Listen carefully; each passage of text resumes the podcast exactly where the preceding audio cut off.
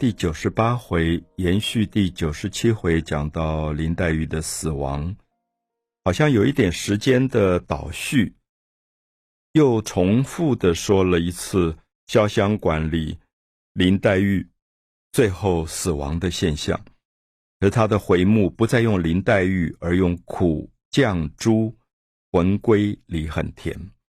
我想很多的读者朋友应该记得林黛玉。并不是林黛玉，它的本身是一株草，叫做绛珠草，就是红色的，像血泪一样。很多人认为绛是血红色，那珠是眼泪，所以绛珠草其实也就是血泪的一个草。那我们把这个故事，在小说里一开始的故事，再为很多，尤其是可能比较年轻的读者。叙述一次，因为贾宝玉的前世是一块石头，这块石头不断的修炼，吸取了日月精华，最后他变成了一个男子的身体。他在天上灵河岸边走来走去，看到了一株绛珠草，这株草长得非常的可爱，他也心疼这株草。可是又觉得这株草好像没有人照顾，所以就日日夜夜用临河的水来浇灌这一株草。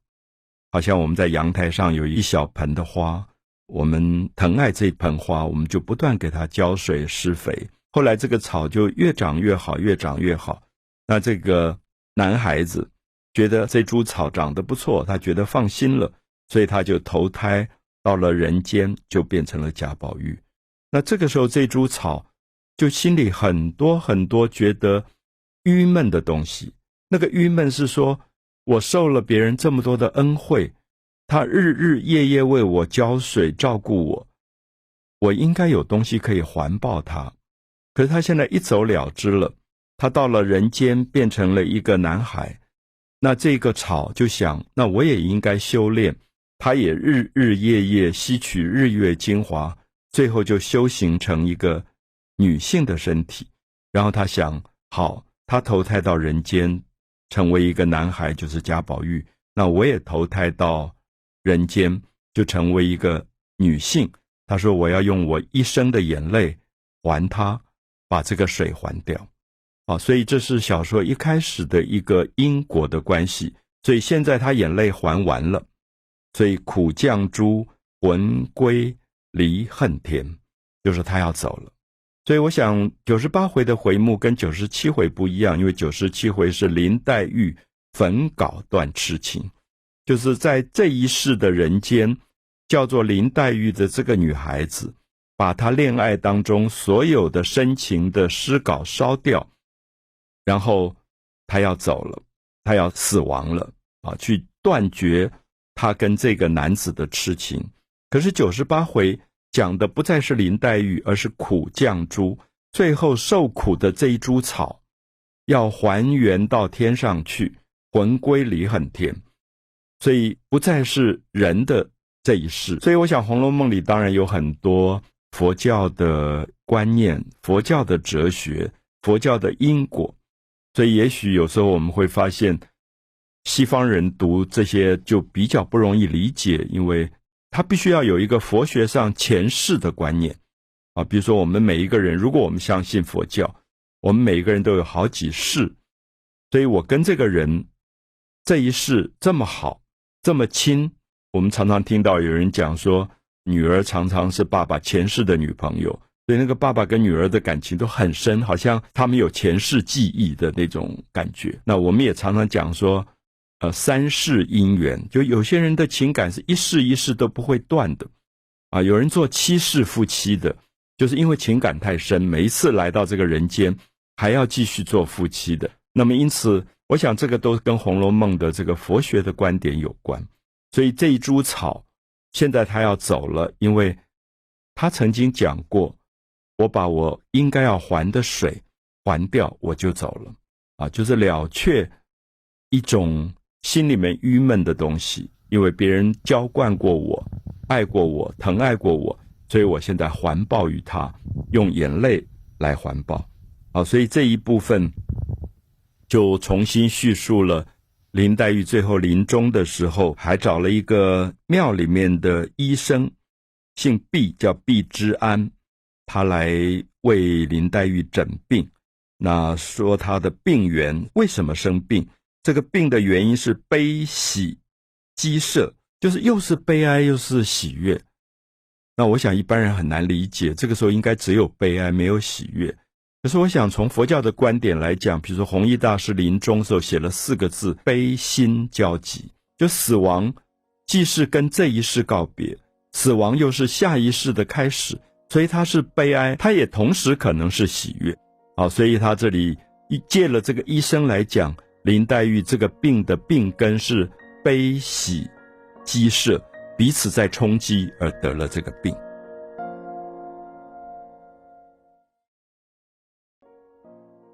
红楼梦》第九十八回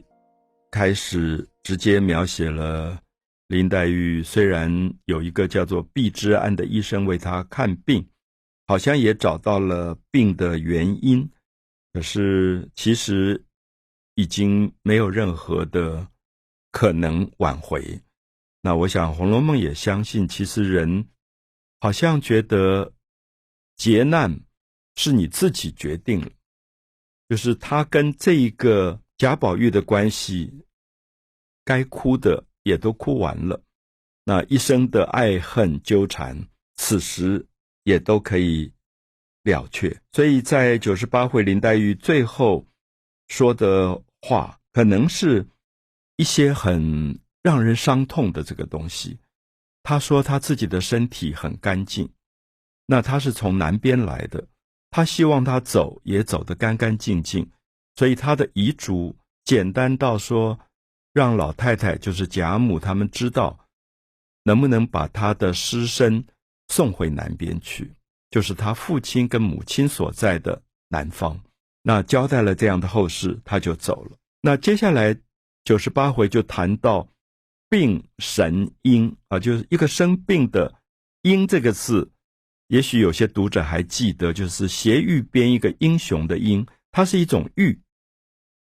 就是其实贾宝玉他的前世是一个石头，也就是一块玉。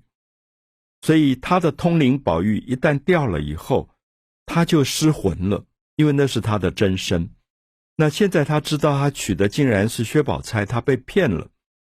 那他就要问说：那林黛玉到底到哪里去了？所以他就讲了很重的话，他哭着说：“我要死了，啊，我不会活的。我有一句心里的话，你们要转告贾母，啊，因为这个决定一定是贾母，就是老太太才能决定。”他说：“横竖林妹妹也是要死的，就林黛玉也要死。我现在也不可能再活着。两处有两个人，就是我在怡红院，他在潇湘馆，都是要死的。如果死了以后越发难张罗，不如你们找一个空房子，把我跟林妹妹两个人放在一起。活着我们可以一起医病，死了也一起停放。”这是贾宝玉最后说的疯狂的话，可是他不知道，其实林黛玉已经走了，所以这个时候大家都瞒着他，因为觉得他有病，他丢了那块玉以后，已经变得有点痴痴呆呆，害怕跟他讲林黛玉死了，给他更大的打击，所以他更会活不下去，所以没有人敢跟他讲说林黛玉已经死了。可是九十八回，你看到很有趣的一点就是，最后告诉。贾宝玉、林黛玉死亡的消息，很笃定的告诉他，不让他抱任何一点点的希望的，竟然是薛宝钗。那当这一点很有趣，就是薛宝钗跟林黛玉跟贾宝玉三个人的关系，常常在通俗的电影当中变成一种好像三个人情敌的关系，因为好像林黛玉、薛宝钗都爱贾宝玉，都想嫁给贾宝玉。其实我觉得，在前八十回的原作里。我不觉得有这样的关系，甚至我们也觉得薛宝钗跟林黛玉情同姐妹，她们两个感情非常非常好，所以用世俗这种写法其实是很奇怪。可是九十八回的这一段，基本上我是赞同的，赞同的原因是，薛宝钗是一个非常理智的女孩子。她跟林黛玉的浪漫，跟林黛玉的多情不太一样。她面对事件的时候，往往都是用非常决断的理性来处理。所以这个时候，我觉得以薛宝钗真正的个性来看，她真的会告诉贾宝玉，因为贾宝玉这个时候已经是她丈夫了，而这个丈夫，你嫁给他。他竟然痴痴呆呆，像一个智障者，什么事情都不能面对，什么事情都不能做，然后关于林黛玉死或者活的事情纠缠不清，所以薛宝钗好像当机立断，觉得我干脆当头棒喝，我就告诉他说：“林妹妹已经死了，你不必要在这里再做任何的梦幻幻想。”好，这句话。我引用一下，宝钗告诉宝玉说：“我老实告诉你吧，那两天你不知人事的时候，林妹妹已经亡故了，啊，就是明明白白告诉他说，林黛玉已经死了。所以我想这是一个某一种方法吧。有时候我们真在人生最纠葛的时候，我们有一个成语叫做‘快刀斩乱麻’，因为贾宝玉是一个提不起放不下的人。”他情感上总是纠缠，那薛宝钗就是非常理智的，一切事情他就觉得你要面对那个问题，面对了以后你才能解决，也才能够真正放下，不然牵牵挂挂、呱呱格格，永远不能解决问题。好，所以这一段我们也看到补写的人大概也揣摩到了原作者薛宝钗的个性，所以用了这么决绝的方法，让薛宝钗。来告诉贾宝玉说，林黛玉已经死了。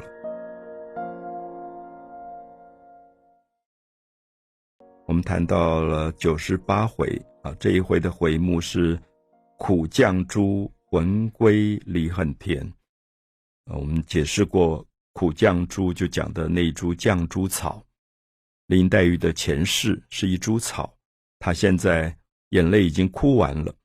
她要走了。所以魂归离恨天，那下一句是病神瑛，一个生病的那块玉石，就是贾宝玉，他的前世是一块石头，泪洒相思地。当薛宝钗告诉了贾宝玉，林黛玉已经走了，他要看贾宝玉的反应到底是什么。贾宝玉当然嚎啕痛哭，可是有时候我们发现，人在伤痛之极。嚎啕痛哭，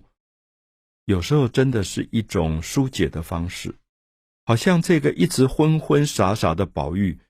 忽然清醒了。然后这个时候他做了一个梦，他到了阴间去了。因为如果林黛玉是他最爱的人，林黛玉走了，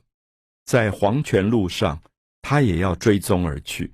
所以就讲到他在梦里走进了阴司。那。他就到处问说：“我要找朋友。”那那些小鬼、地狱的鬼都问他说：“你的朋友是谁？”他说：“是林黛玉。”那所以我找他找不到，我迷途在此，我在这里迷了路。然后他说：“我要找的人就是姑苏苏州的林黛玉。”然后我们就发现地狱里的这些人就冷笑说：“林黛玉生不同人，死不同鬼。”无魂无魄，何处寻访？啊，就是他生的时候，活着的时候，他并不是真正的人；他死了，也不与一般的鬼相同，无魂无魄。我想，一般读者应该了解到，这里要讲的是林黛玉是仙界来的，她是天上太虚幻境里的那一株草，所以她跟我们一般人的肉身不同。所以他死去以后，他的肉体也并不是尸骸，所以你到了地狱阴司，你是不可能找到的，啊，你是不可能找到。所以地狱里的这些鬼也就嘲笑贾宝玉说：“你干嘛跑到这里来？说林黛玉已归太虚幻境。那如果你真的有心要找她，你应该潜心修养，自然将来有相见之日。”那如果你不安分，你自行夭折之罪，囚禁在阴司，除父母之外，你想要见黛玉，你更是见不到她了。所以这个时候，我们就看到在梦里就发现那个人从袖子里拿出一块石头，猛猛的就往贾宝玉的胸口丢过来，就他胸口被石头打到，他大叫一声，痛的就忽然醒来，满身冷汗。可是我们觉得很有趣，就是这一次的伤痛，好像忽然让痴呆了很久的贾宝玉忽然清醒过来。所以书上说一痛决绝，好像真的是大痛一次以后，人反而也就决断的告别了一些东西，所以神魂一归，他的魂魄反而回来了。好，所以后面好像也就写到说，这个贾宝玉好了回来，又变成了人世间有体温的身体，有感觉的身体，也知道他已经娶了薛宝钗。而这个女人也就坐在他旁边，他好像必须接受家里给他安排的这个婚姻。所以，我想《红楼梦》当然补写者很多人都认为没有像原作者写的那么精彩、那么有才华。可是，我还是觉得这些地方，如果大家去读一下，我自己有一些思考是说，我想在华人的世界，好像总是有两个世界。我们年轻的时候有过自己的恋爱。有过自己强烈的爱恨，而那些恋爱爱恨很可能跟现实是无关的。可是我认识好多好多的朋友，他回忆起来的那一个爱恨强烈到欲之生欲之死的那个记忆，跟他后来家族里面可能由父亲母亲相亲安排的婚姻，我常常觉得是两个完全不搭嘎的事情。也就是说，我们很少有人。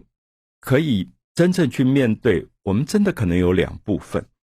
我们有一部分是非常强烈的，会是在看什么梁山伯、祝英台或者罗密欧、朱丽叶这些故事会流泪的。可是另外一部分在现实当中，我们会接受非常非常大家觉得合情合理的事啊。所以我真的见到好多好多朋友，甚至我的学生辈这些年轻的朋友。我都知道他在大学里谈恋爱谈得多么疯狂热烈，可是不多久，等到有一天他忽然说：“哎，老师，我要结婚了，我要请你来喝喜酒。”我说：“哦，那你的对象是谁？”他就讲：“哦，某年某月家里给他安排了某一个地方从来没见过面的一个女子，然后他们相亲，现在也就结婚了。”我忽然觉得是两个人，就是因为我记得他在大学的恋爱，那我也看到他现在叙述他的婚姻的时候是这么冷静的。这时候我们就看到，《红楼梦》九十八回其实有一点在写这个东西，就是贾宝玉跟薛宝钗好像忽然真的变成了夫妻，好像忘掉有一个伤痛的女性刚刚死亡，而那个东西会不会变成他们中间的障碍、情感的障碍？我想这是其实非常难写的一部分。